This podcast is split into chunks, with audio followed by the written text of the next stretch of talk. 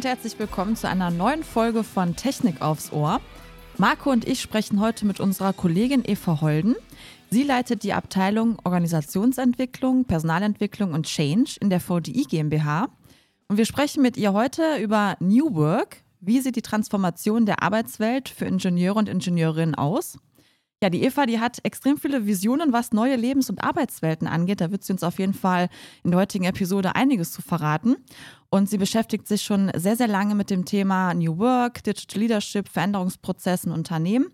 Und ja, da sind wir super gespannt drauf heute, Eva. Hallo, dass du da bist. Schön, dass du äh, mit uns sprichst. Ja, hi, danke für die hi. Einladung. Ich freue mich auch sehr. Ja, Eva, auch von mir herzlich willkommen und ich werde dich auch gleich mit der ersten Frage bombardieren. Du beschäftigst dich schon seit einiger Zeit mit dem Thema New Work, also nicht New York, ne? New Work. Das nicht auch? nur in deiner, ja klar, New York ist natürlich auch eine tolle Stadt. Also nicht nur in deiner Absolut. Tätigkeit beim VDI und in der Organisationsentwicklung, sondern auch neben dem Beruf. Aber erst erklär uns doch mal, was ist überhaupt New York und New, jetzt sage ich schon selber, New Work. und was hat das alles mit Change Management zu tun? Ja, das ist eine sehr gute Frage. Also ähm, ja, New Work, was ist das eigentlich? Es ist eigentlich ein Sammelbegriff, ne? also für alternative oder neue Arbeitsformen und Modelle. Ähm, und wenn man das Ganze mal wirklich jetzt theoretisch anschaut, dann geht das Ganze zurück auf eine Theorie, die der Kollege, ich sage Kollege, der gute Mann ist vor ein paar Tagen leider verstorben, äh, Friedhof Bergmann zurück, der in den 70ern diesen Begriff das erste Mal geprägt hat mit dem, mit dem Namen New Work auch. Und im Grunde ist das, äh, wenn man mal aus der Helikopterperspektive draufschaut, äh, eine Umkehr des uns sehr bekannten klassischen Konzepts der Lohnarbeit. Ähm, wir kennen das ja alle äh, nach der industriellen Revolution oder mit dieser industriellen Revolution ist es ja so, dass Arbeit im Prinzip immer äh, den Zweck hatte, einfach eine Aufgabe zu erfüllen. Und der Mensch war halt eben das Werkzeug, um diese Aufgabe zu erfüllen. Das kennen wir ja auch alle, ne? Also das ist in vielen Unternehmen auch heute so. Ähm, ist so ein ganz klassisches, anerkanntes Modell, nach dem wir alle irgendwie leben. Und New Work kehrt das Ganze eigentlich um. Nämlich da ist es so, dass äh, Arbeit im Prinzip das Mittel ist, mit dem der Mensch seinen Zweck verwirklichen kann. Ne, also einmal 180 Grad gedreht sozusagen. Und bei Bergmann äh, sind dann eben so Werte wie Sinn, Freiheit, Selbstständigkeit wichtig. Und dass eben nicht das Leben sich nach der Arbeit richtet, sondern ähm, die Arbeit im Einklang mit dem Leben passiert. Dass es eben ein, einfach ein Bestandteil des Lebens ist, was ja auch sehr individuell und unterschiedlich dann sein kann. Ja, und das Ganze ist natürlich, ja, wenn man mal darauf guckt, dass ein Großteil unseres aktuellen Systems eben noch nach diesem klassischen Konzept der Lohnarbeit funktioniert, ähm, ist es natürlich eine sehr grundlegende Veränderung, äh, durch die wir da gerade laufen, ähm, die für viele einfach natürlich wie alle Veränderungen im Leben äh, auch nicht immer einfach sind und die einfach einen, wie ich finde, echt ja, sehr starken Paradigmenwechsel ähm, organisiert. Mhm. Das ist mal so die Theorie dazu. Das hat äh, nach meinem Verständnis halt wenig mit, äh, weiß ich nicht, Kickern oder freien Getränken zu tun, okay. was ja häufig verwechselt wird. Das hört sich ja so ein bisschen nach 360-Grad-Wendung an, ne? Also, oder zumindest mal 180 Grad. Da steht jetzt nicht mehr die Arbeit im Mittelpunkt und das Erledigen der Arbeit, sondern der Mensch rückt weiter in den Fokus, richtig? Richtig, genau ganz genau. Und es geht halt auch darum, ähm, nicht den Menschen einfach nur als eine Ressource zu nutzen, sondern den Menschen in seinen Potenzialen zu nutzen. Das heißt also, was kann eigentlich jeder Einzelne wirklich gut einbringen äh, und nicht, was möchte das System von den Menschen haben.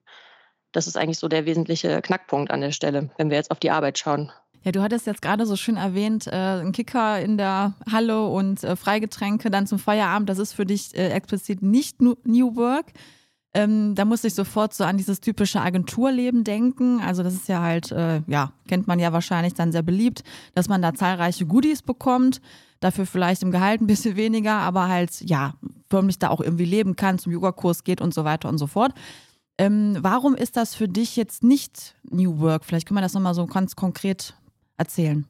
Ja, also das kann natürlich ein Bestandteil von New Work sein. Ne? Mhm. Also es, kann, es, spricht ja nichts dagegen, dass ich mich an meinem, Arbeitsplatz wohlfühle und vielleicht auch Teile aus meinem Privatleben, wie zum Beispiel Yogakurse, dort äh, stattfinden lasse. Was für mich nicht New Work ist, wenn ich da äh, tolle, äh, schöne Bürowelten hinbaue mit irgendwie Sitzkissen und, und Freigetränken und irgendwie äh, Bier Donnerstag oder was es da nicht alles gibt. Äh, und aber im Hintergrund äh, eigentlich alles so läuft wie immer, nämlich dass ich die Leute eben ganz klar nach Ressourcen einteile, Command and Control-mäßig meine, meine Agentur zum Beispiel in dem Fall steuere, ähm, einfach auch äh, starke Hierarchien habe und halt auch so weit gehe, dass ich die Menschen als Ressource einfach komplett so weit, ich sag mal, äh, ja, äh, ausquetsche, wie es irgendwie geht äh, und dann eben vorne nur die Fassade habe, weil mhm. ähm, New Work bedeutet halt eben, dass ich eben genau das nicht tue, sondern dass ich den Menschen den Platz gebe, ähm, sich an, in der Arbeit quasi in ihrem Potenzial zu entfalten, einzubringen und auch zu entwickeln und eben auch ähm, so eine gewisse naja, Selbstständigkeit äh, äh, in meiner Organisation zu bieten, die die Menschen einnehmen können, damit die eben das einbringen können, was sie wirklich gut können. Ähm, wenn ich jetzt jemanden, keine Ahnung, 16 Stunden am Tag irgendwelche PowerPoint-Charts basteln lasse, dann ist das sicherlich kein, kein, keine Aufgabe, die jemand, der vielleicht sehr kreativ begabt ist, ähm, gut machen kann, sondern ich nutze dann einfach nur ihn als Arbeitskraft, mhm. äh, ohne das wirkliche Potenzial, was die Person hat, äh, überhaupt rauszulassen. Und dann hilft mir auch kein fancy Büro oder ein Kicker, äh, ja. um das irgendwie wieder gut zu machen. Also es ist, ich finde, dass da wird halt viel, also dieser Begriff wird halt viel genutzt, äh, um halt eben ja, oft halt einfach eine Fassade aufzubauen, ähm, die dann aber, im, wenn man mal genau hinguckt, dahinter eigentlich äh, genauso funktioniert, wie es immer war. Eva, du hast vorhin von Paradigmenwechsel gesprochen. Und wenn ich dich jetzt so höre, dann ist das ja eigentlich ein Paradigmenwechsel auf mehreren Ebenen. Ne? Einmal bei der Unternehmenskultur, einmal bei den in Anführungsstrichen normalen Mitarbeiter und Mitarbeiterinnen, aber insbesondere auch bei den Führungskräften. Wie führt man denn ja, will man nicht sagen, die Kultur an diesen Wechsel heran, sondern die Menschen, die in einem Unternehmen arbeiten, damit das auch gelingt. Wie macht man das am besten? Also das, ähm, ich glaube, der wesentliche Unterschied ist tatsächlich, ähm, dass man es schafft, dass die Menschen anfangen, äh, diese, diesen Wechsel überhaupt mal zu verstehen. Also zu verstehen, es geht jetzt hier um mich als Menschen. Und ähm, wenn man sich mal mit Menschen unterhält, die sich mit dem Thema New Work ähm, auch auf einer theoretischen Ebene oder auch praktisch sehr stark beschäftigen, dann merkt man halt recht schnell, ähm, dass es eigentlich so äh, gedacht ist, dass ein Unternehmen als lebender Organismus wahrgenommen wird und dass die Lösung für viele Probleme oder auch die, die Lösung für Veränderungsvorhaben immer in der Organisation liegt. Das heißt, es bringt mir jetzt nichts äh, zu sagen, ich kaufe mir jetzt äh, irgendwelche Berater ein, die mir bunte Folien bauen und irgendwelche hübschen Workshops machen äh, und die machen dann alle mit und finden auch alle gut und dann gehen alle wieder zurück in ihr Daily Business und dann ist alles so wie vorher und man erinnert sich noch an den schönen Tag. Ähm, Im Grunde kann ich eine echte Veränderung und das betrifft sowohl Führungskräfte als auch Mitarbeitende nach meinem Verständnis eigentlich nur erreichen, wenn ich mich wirklich ähm, ja, ich sag mal, nachhaltig äh, in eine Veränderungshaltung begebe. Und ähm, da gibt es so ein Modell, das nennt sich die vier Quadranten der Veränderung, wenn da mal jemand Lust hat, das zu googeln. Ähm, und das besagt halt eben, dass ich eine wirkliche Veränderung eben halt nicht über die Veränderung von Prozessen und Strukturen ähm, erreiche, sondern indem ich erstmal bei mir selber anfange. Das heißt also, ich selber muss mich hinterfragen um meine eigene Haltung. Und wenn ich diese Haltung in meinem Inneren verändere, dann verändere ich erst mein Verhalten wirklich nachhaltig. Ne, das ist das gleiche Thema, wie wenn Leute sagen, äh, weiß ich nicht, ich möchte mehr Sport machen. Ne, dann können die sich irgendwelche Kurse buchen äh, oder sich im Fitnessstudio anmelden und was passiert? Nach den ersten drei äh, verheißungsvollen Monaten geht keiner mehr hin. Ähm, dann habe ich die Prozesse und Strukturen verändert. Wenn ich aber meine innere Haltung zu der Frage, warum will ich eigentlich Sport machen? Weil ich mich gesundheitlich äh, besser aufstellen will, weil ich abnehmen will, was weiß ich, was es da für Gründe geben kann. Ähm, wenn ich das wirklich für mich innerlich verändert habe, dann verändere ich auch mein Verhalten. Und wenn ich dieses Verhalten verändert habe, jetzt komme ich wieder in den Unternehmenskontext, erst dann verändert sich ja auch eine Unternehmenskultur. Ne, also erst wenn das Verhalten der Menschen in der Organisation anders wird, dann ändert sich auch Kultur. Und dann kann ich eigentlich erst hingehen und die Strukturen und Prozesse anpassen. Das heißt also, ich müsste schon, also es fängt halt immer beim Menschen an. Der, der Mensch steht bei diesem Thema einfach im Mittelpunkt. Ähm, und das ist halt tatsächlich, da sind wir wieder bei der 180-Grad-Wende. Ne? Also das ist natürlich ein ganz anderes Herangehen äh, als bei der, äh, ich sag mal, ähm, äh, ja, ich will nicht sagen althergebracht, aber bei der klassischen Unternehmensführung, wo ich halt ganz viel über Strukturen und Prozesse steuere und dann eben die Menschen in diese Strukturen stecke. Sondern bei New Work geht es dann eher darum zu sagen, die Menschen gestalten die Prozesse und Strukturen, in denen sie bestmöglich arbeiten können. Ja, braucht es denn in, sage ich jetzt mal, traditionelleren Unternehmen die jetzt vielleicht dieses innere Umdenken noch nicht so wirklich erreicht haben. Was brauchen die, um das, wenn sie es wollen, zu schaffen? Also braucht es dafür andere CEOs zum Beispiel? Oder ist es gar nicht nötig, dass man alles umkrempelt? Also ich glaube nicht, dass es notwendig ist, alles umzukrempeln. Ich glaube aber schon, dass es notwendig ist, dass insbesondere auf der, jetzt hast du gerade CEO gesagt, mhm. ähm, also eben von oben äh, eine veränderungsförderliche Haltung gibt. Mhm. Also da muss, also wenn da nicht die wirkliche Bereitschaft da ist, was zu verändern, dann ähm, kann man viel, ich sag mal, es gibt ja diese berühmte Graswurzelbewegungsbegriff, ähm, kann man natürlich von unten ein paar Dinge machen, aber ich glaube, wirklich nachhaltig verändern kann man das nur, wenn das wirklich von oben auch vorgelebt wird. Und ähm, Also ich glaube, ähm, was da ganz wichtig ist, ist, äh, dass man ähm, eine Kultur aufbaut, die eben nicht von Angst geprägt ist oder von Kontrolle, sondern tatsächlich von Vertrauen. Mhm. Und das ist natürlich gerade für Top-Führungskräfte eine echte Herausforderung, diesen, diesen Wandel in sich selbst, ne, bin ich wieder mhm. bei der mhm. Haltung auch, äh, äh, zu, ähm, zu initiieren oder auch umzusetzen, weil wenn ich natürlich für das Ganze verantwortlich bin, für, den ganzen, für das ganze Unternehmen und dann auf einmal sage, okay, ich schaffe eine Kultur des Vertrauens und ich vertraue darauf, dass meine Mitarbeitenden die Aufgaben, die wir haben, äh, gut lösen können. Es ist gar nicht notwendig, dass ich alles kontrolliere und alles über meinen Tisch geht und ich alles entscheide und so weiter. Ähm, dann ist das äh, ein schwieriger Schritt, glaube ich. Ähm, ich war jetzt noch nie CEO, deswegen kann ich das nicht aus erster Hand beurteilen, aber ich glaube, das ist der erste Schritt dazu. Und wenn ich es schaffe, in meinem Unternehmen eine Vertrauenskultur aufzubauen, ähm, dann schaffe ich es auch, dass die Menschen sich in dem Unternehmen anders verhalten. Äh, und eben entsprechend ihre, ihre Potenziale einbringen, indem sie äh, Dinge auch ansprechen, die sie sich vielleicht vorher nicht getraut haben anzusprechen. Oder ähm, es gibt ja auch diesen schönen Begriff der Unternehmensbewohner, die da irgendwie äh, hinkommen und äh, Dienst nach Vorschrift machen und dann den Stift fallen lassen, wenn die Zeit um ist und nach Hause gehen, sondern dass die wirklich eine, eine innere ähm, ja, einen inneren Zweck darin sehen, äh, ihr Potenzial in das Unternehmen einbringen zu können ich glaube, das ist der, tatsächlich der erste Schritt, weil wenn ich diese Kultur nicht habe, ähm, dann fällt es halt unheimlich schwer, äh, sich in eine andere Richtung zu entwickeln oder andere Arbeitsweisen auch zu etablieren, äh, die, äh, als sie vorher da waren. Ich finde, ein schönes Beispiel haben, erleben wir jetzt ja gerade alle äh, oder haben wir erlebt im vergangenen Jahr äh, durch diese Corona-bedingte Situation ähm, dass die Leute auf einmal von zu Hause arbeiten. Das ist ja auch, hat ja auch ganz viel mit Vertrauen zu tun. Ne? Also die Diskussion, sitzen die jetzt zu Hause und gucken den ganzen Tag Netflix äh, oder bringen die sich wirklich ein? Äh, und was muss ich da als Führungskraft eigentlich tun, damit das gut funktioniert? Und da haben, glaube ich, einige sehr schmerzhaft erfahren müssen, dass dieses ganz altbekannte Command and Control im Sinne von, ich gehe morgens mal durch die Reihen und schaue, wer da alles sitzt und da ist, äh, halt irgendwie nicht mehr so richtig funktioniert äh, und eben halt ein Stück weit durch andere Formen der Führung ersetzt werden müssen.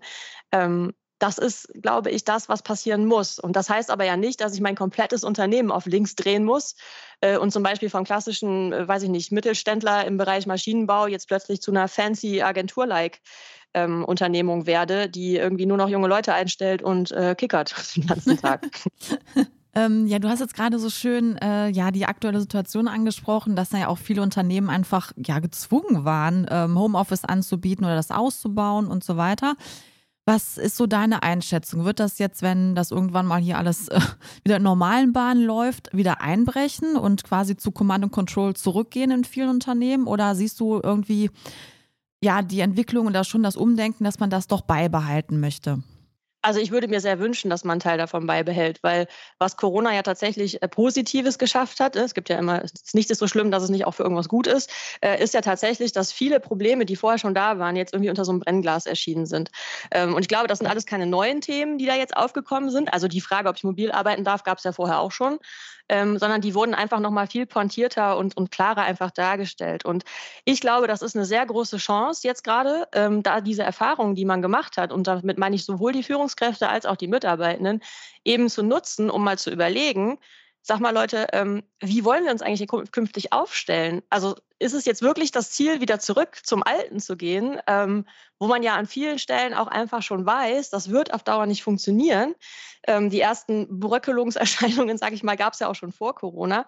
Ähm, oder ähm, nutzen wir das jetzt einfach mal, um uns selber zu entwickeln? Weil das Thema mobiles Arbeiten ist ja eins, aber zum Beispiel auch die Frage nach äh, mobilen Arbeitszeitmodellen hat sich ja nochmal jetzt ganz anders äh, entwickelt, als das vor Corona war. Also plötzlich sind ja ganz andere Dinge möglich, ähm, die ich da machen kann. Also sei es jetzt Teilzeitlösungen, weil ich Kinder zu betreuen habe oder äh, sind es vielleicht auch, mir ist vielleicht klar geworden, hey, ähm, mein, mein mein Leben ist gerade so, dass ich eigentlich gar nicht 40 Stunden die Woche arbeiten kann, sondern oder möchte, sondern es gibt auch andere Möglichkeiten, das zu machen. Und ich glaube, die große Chance, die wir jetzt haben, ist mit den gemachten Erfahrungen nochmal gemeinsam draufzuschauen und zu sagen, okay, ähm, welche verschiedenen Lösungswege gibt es denn eigentlich jetzt zusätzlich zu dem, was wir aus dem alten Normal kennen, sozusagen? Ähm, äh, und wie wollen wir die eigentlich für uns integrieren? Und ich glaube, da ist eine wesentliche Erkenntnis, äh, dass es das einfach nicht mehr aus der Gießkanne geben kann. Also ich glaube, in Zukunft ist es schwierig als Unternehmen wirklich alle Mitarbeitenden immer in das gleiche Raster zu packen, sondern vielmehr wird es darum gehen zu schauen, welcher Mitarbeiterin, welche Mitarbeiterin oder welcher Mitarbeiter braucht eigentlich welches Modell für sein Leben. Äh, und ich glaube, gerade wenn es darum geht, wirklich auch äh, in, in ja, Branchen oder Positionen, die schwierig zu rekrutieren sind oder wo der Arbeitsmarkt halt eben sehr ähm, arbeitnehmerfreundlich gerade ist, äh, wird das einfach ein entscheidender Schlüsselfaktor und damit auch wirtschaftlich ein absoluter Erfolgsfaktor sein. Also kann ich das bieten und, und die Leute kommen zu mir ins Unternehmen oder bin, äh, kann ich es nicht bieten und dann entscheiden sich die Leute im Zweifel gegen mein Unternehmen. Und ich glaube, da liegt gerade eine sehr, sehr große Chance, die an einigen Stellen, es gab ja jetzt die Woche eine große Diskussion auch in den Medien zu diesem Thema Abschaffung mhm, der Homeoffice-Pflicht, genau. ja, nein und so weiter. ähm, ich finde das echt gefährlich zu sagen, wir gehen zurück zum Alten, weil das, da vertun wir eine große Chance. Ähm, und das wäre echt extrem schade. Elektromobilität, KI, Technik und Wirtschaft. Startet euer berufsbegleitendes Studium an der Technischen Hochschule Ingolstadt. Entdeckt berufsbegleitende Bachelor- und Masterprogramme sowie kompakte Kurzformate am Institut für akademische Weiterbildung. Mehr Infos unter www.iaw-in.de. Können wir denn überhaupt wieder zurück zum Alten? Ich meine, wir haben ja einen ständig wechselnden Arbeitsmarkt, kommen immer mehr junge, nicht immer mehr, aber immer wieder andere junge Menschen auf den Arbeitsmarkt, die andere Wertvorstellungen haben. Ich will jetzt hier nicht diese ganzen Generations aufzählen, die es da gibt. Aber muss man denn nicht heute als Unternehmen sich diesen neuen Strukturen, sich diese neuen Strukturen oder diese Arbeitswelt, dieses, dieses New Work auch aneignen, um attraktiv zu bleiben für junge Arbeitnehmerinnen und Arbeitnehmer?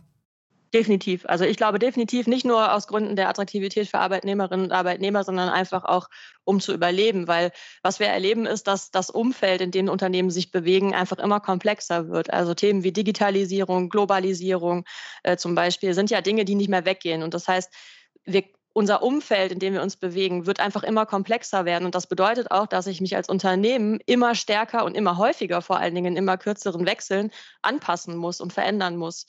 Ähm, und in diesen alten, starren Strukturen funktioniert halt Veränderung nicht so gut und so schnell, wie es die, das Außen sozusagen erfordert. Deswegen ist es für mich auf jeden Fall gar keine Frage von ob, sondern nur eine Frage von wann und wie schnell schaffe ich das als Unternehmen, mich dahin zu verändern.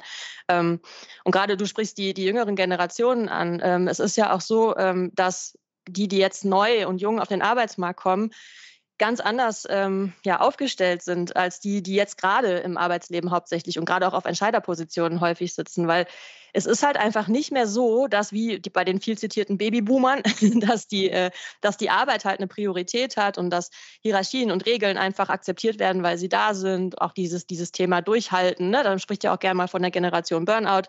Ähm, das ist einfach bei den Jüngeren gar nicht mehr im Fokus. Also bei denen geht es viel mehr, viel stärker um eine Sinnorientierung äh, und eben um die Frage, inwiefern passt die Arbeit eigentlich in mein Leben.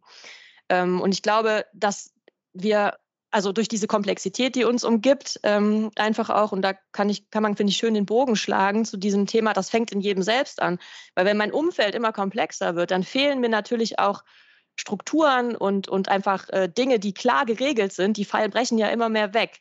Das heißt, wo finde ich dann meine Orientierung? Die finde ich ja immer weniger tatsächlich dann im Außen. Das heißt, ich muss sie ja irgendwie in mir selber suchen. Ähm, und da kommt diese Sinnorientierung halt einfach her. Und damit sind die Jüngeren einfach aufgewachsen.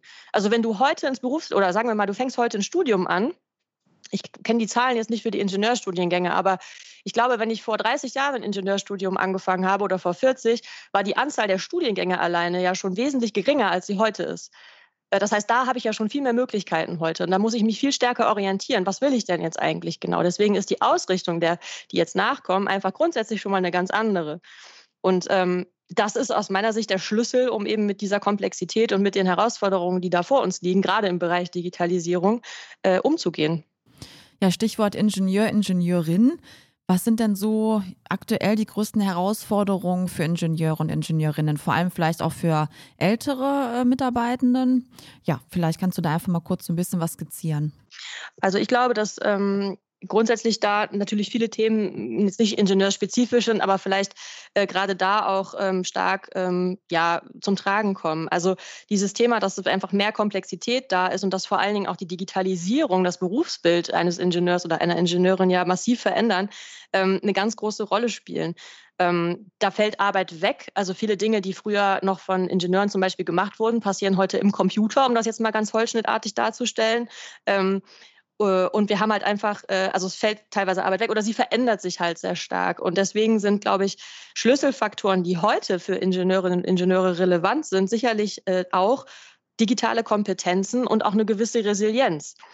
Also im Umgang eben mit dieser Veränderung. Und ich glaube, gerade bei den Älteren ähm, ist es so, dass das war ja, als die ihre Ausbildung gemacht haben oder ihr Studium gemacht haben oder ihre ersten Erfahrungen gesammelt haben, noch gar kein Thema.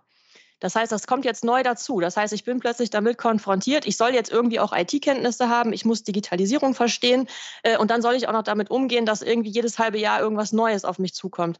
Ähm, ich glaube, das ist speziell für Ingenieure, die ja durchaus auch ähm, von der, jetzt ist jetzt sehr äh, skizzenartig, aber wo ja einfach im Fokus auch steht, ein Problem zu durchdringen und auch zu Ende zu verstehen und dann auch eine Lösung zu Ende zu deklinieren. Ähm, das funktioniert halt an vielen Stellen heute nicht mehr, weil die Situationen einfach viel komplexer sind und die Probleme, die zu lösen sind, viel komplexer sind.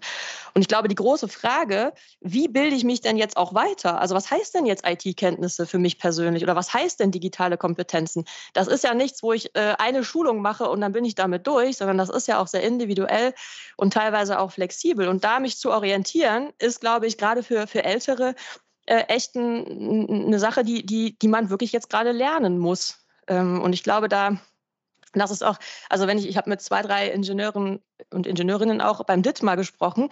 Äh, ich glaube, das ist tatsächlich auch äh, ein Thema, was viele auch sehr verunsichert. Ähm, und ich glaube, gerade dieser Umgang mit der Unsicherheit ist was, was man lernen muss. Und das bringen die Jungen halt schon mit. Also ne, die sind das einfach gewöhnt, dass die, äh, dass die einfach, man spricht da gerne auch schon mal von der Galaxie der Möglichkeiten, die es umgibt, äh, dass die sich da sehr viel sicherer bewegen. Ähm, und ich weiß nicht, es gibt so ein Zitat von Charles Darwin, das kommt mir dabei immer in den Kopf, ähm, das, äh, ich übersetze jetzt mal frei ins Deutsche, ähm, es sind nicht die stärksten und die intelligentesten äh, Menschen, die überleben, sondern die, die sich am besten äh, mit Change auskennen oder am besten mit Change oder Veränderung umgehen können. Und ich glaube, das ist tatsächlich äh, die Schlüsselkompetenz auch für Ingenieurinnen und Ingenieure, ähm, das zu lernen und auch eben in ihrem Leben dann umzusetzen.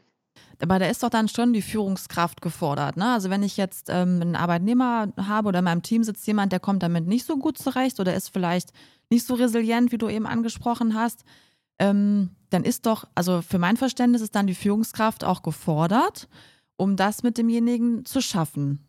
Ja, Absolut, absolut. Also ich glaube, dass gerade Führungskräfte in diesen Zeiten des Wandels oder des Umbruchs, in dem wir uns ja gerade befinden, eine ganz, ganz elementare Rolle haben. Und auch da ändert sich jetzt wieder das, was ist eigentlich meine Anforderung an eine Führungskraft. Also früher war es ja häufig so, dass einfach der beste Fachmann zur Führungskraft gemacht wurde. Punkt. Das war auch so der klassische Weg. Ne? Man, ist, man ist so und so viele Jahre im Unternehmen, man weiß über die Themen Bescheid, dann wird man eben Abteilungsleiter, um mal ein Beispiel zu nennen.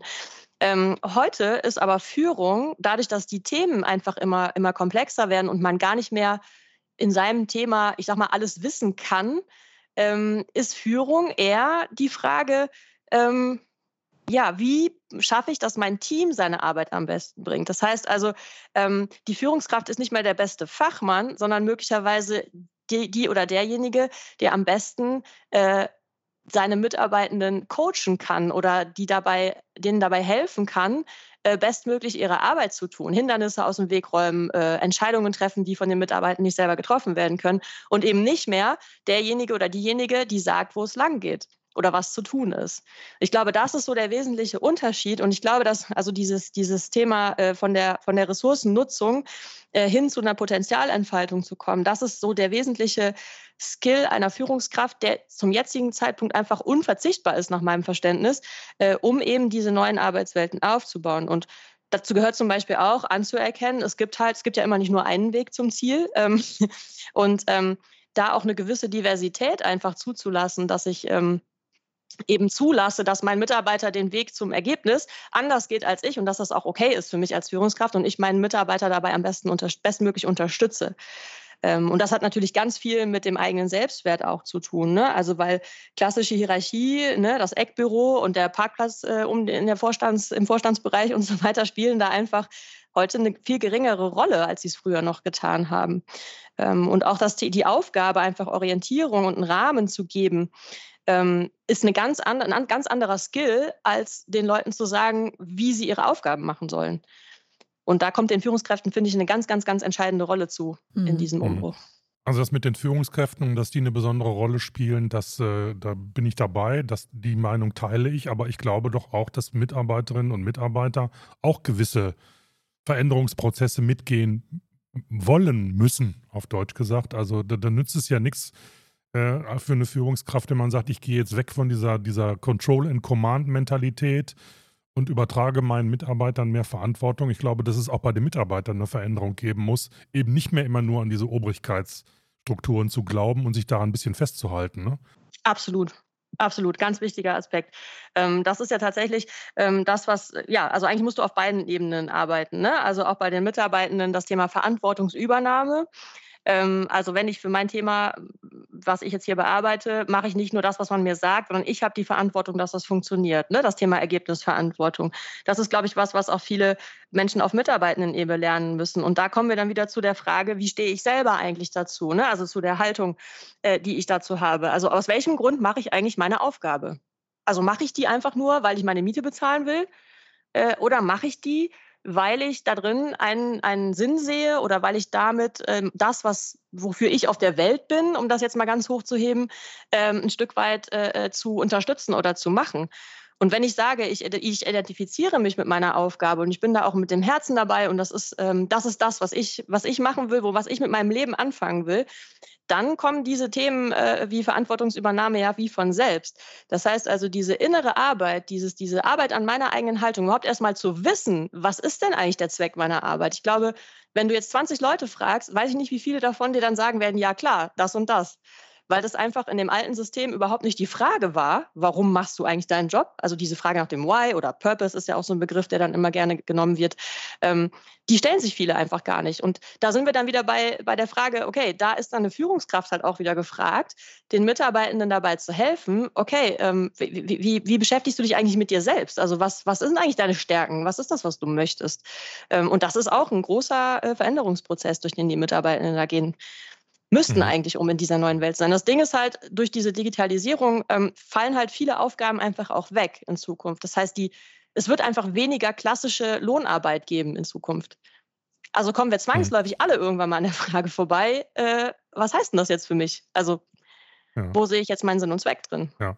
Jetzt mal eine fiese Frage. Ähm, Eva, wir stellen uns mal so ein richtiges äh, traditionelles mittelständisches Familienunternehmen vor, wo Vater und Sohn immer wieder Generationswechsel das Unternehmen führen, die produzieren irgendwas, was weiß ich, linksdrehende Schraubenextruder und jetzt kommt da plötzlich New Work auf die zu und auch die müssen sich verändern, weil sie sonst keine Leute mehr finden. Ähm, Gibt es schon so irgendwie eine Faustregel oder Erfahrung, wie lange solche Umformungsprozesse, Trans, äh, Transformationsprozesse wirklich dauern oder ist das wirklich von Unternehmen zu Unternehmen unterschiedlich? Ich setze mal voraus, die sind alle guten Willens, sowohl mhm. die Mitarbeitenden als auch die Führungskräfte als auch die Chefs.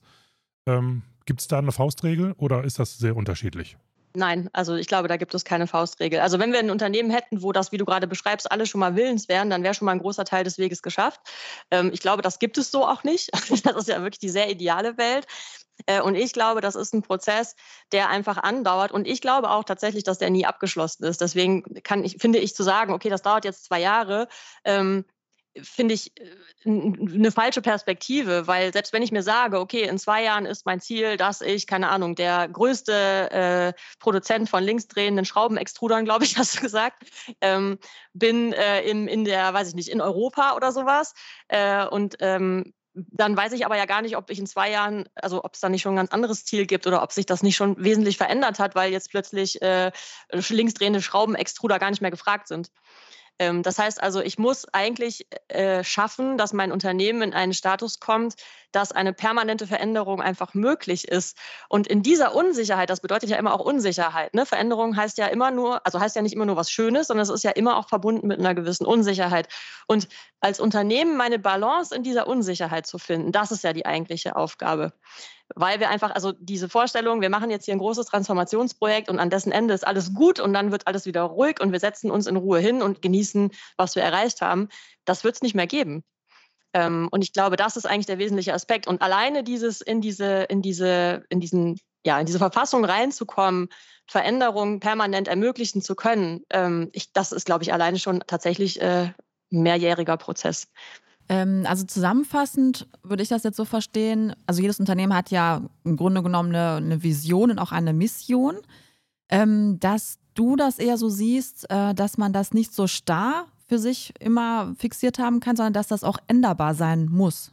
Habe ich das richtig verstanden? Muss auch Fehler ja. machen können, ne? Ja, ja. Okay. absolut. Mhm. Ja, absolut. Gut. Also ich glaube schon, dass es wichtig ist, also wenn du bei Visionen bist oder beim Why oder beim Purpose, ich glaube, es ist schon wichtig zu wissen, wofür gibt es uns eigentlich?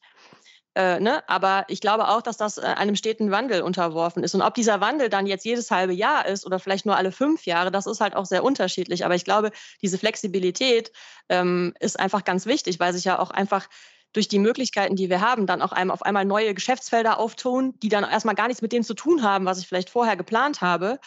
Ähm, von daher, äh, ja, glaube ich schon, dass da eine gewisse Flexibilität ähm, notwendig ist. Okay. Jo, Eva, also ein Thema, über das man noch stundenlang reden könnte. Ne? Also ja, ich hätte absolut. wirklich noch viel Lust, um mich länger mit dir darüber zu unterhalten, aber wir stellen dir, wir kommen jetzt mal zum Ende und eine Abschlussfrage wäre dann an dich deine Prognose für 2050. Wie arbeiten wir in knapp 30 Jahren? auf jeden Fall weniger, wenn wir die äh, ja, klassische ja. Lohnarbeit als Definition von Arbeit benutzen.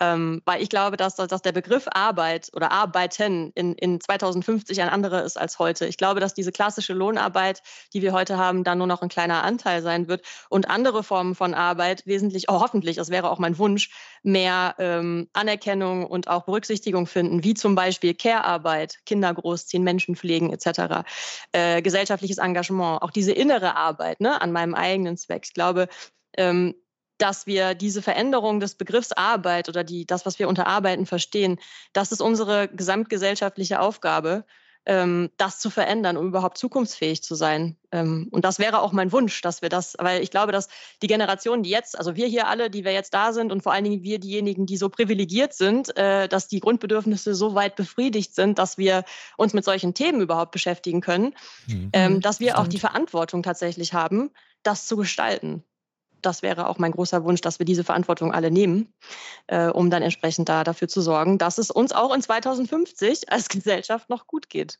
Ja, schönes Schlusswort. Das finde ich auch. ja, herzlichen Dank, Eva, für diese schöne äh, Podcast-Episode. Und wer jetzt noch mehr über dieses Thema erfahren möchte, kann auf jeden Fall bei uns in die Show Notes reinschauen. Da packen wir dann noch passende Links für euch rein und Marco. Wie genau, immer, und wenn Schluss. ihr uns schreiben wollt, wenn ihr Ideen habt für Themen, immer gerne. Wir freuen uns über jeden, der mit uns in Kontakt tritt, natürlich auch über jede. Und das könnt ihr gerne tun unter podcast.vdi.de. So ist es. Dann Danke. bis zum nächsten Mal. Bis zum nächsten Mal. Tschüss. Tschüss. Tschüss. Danke euch.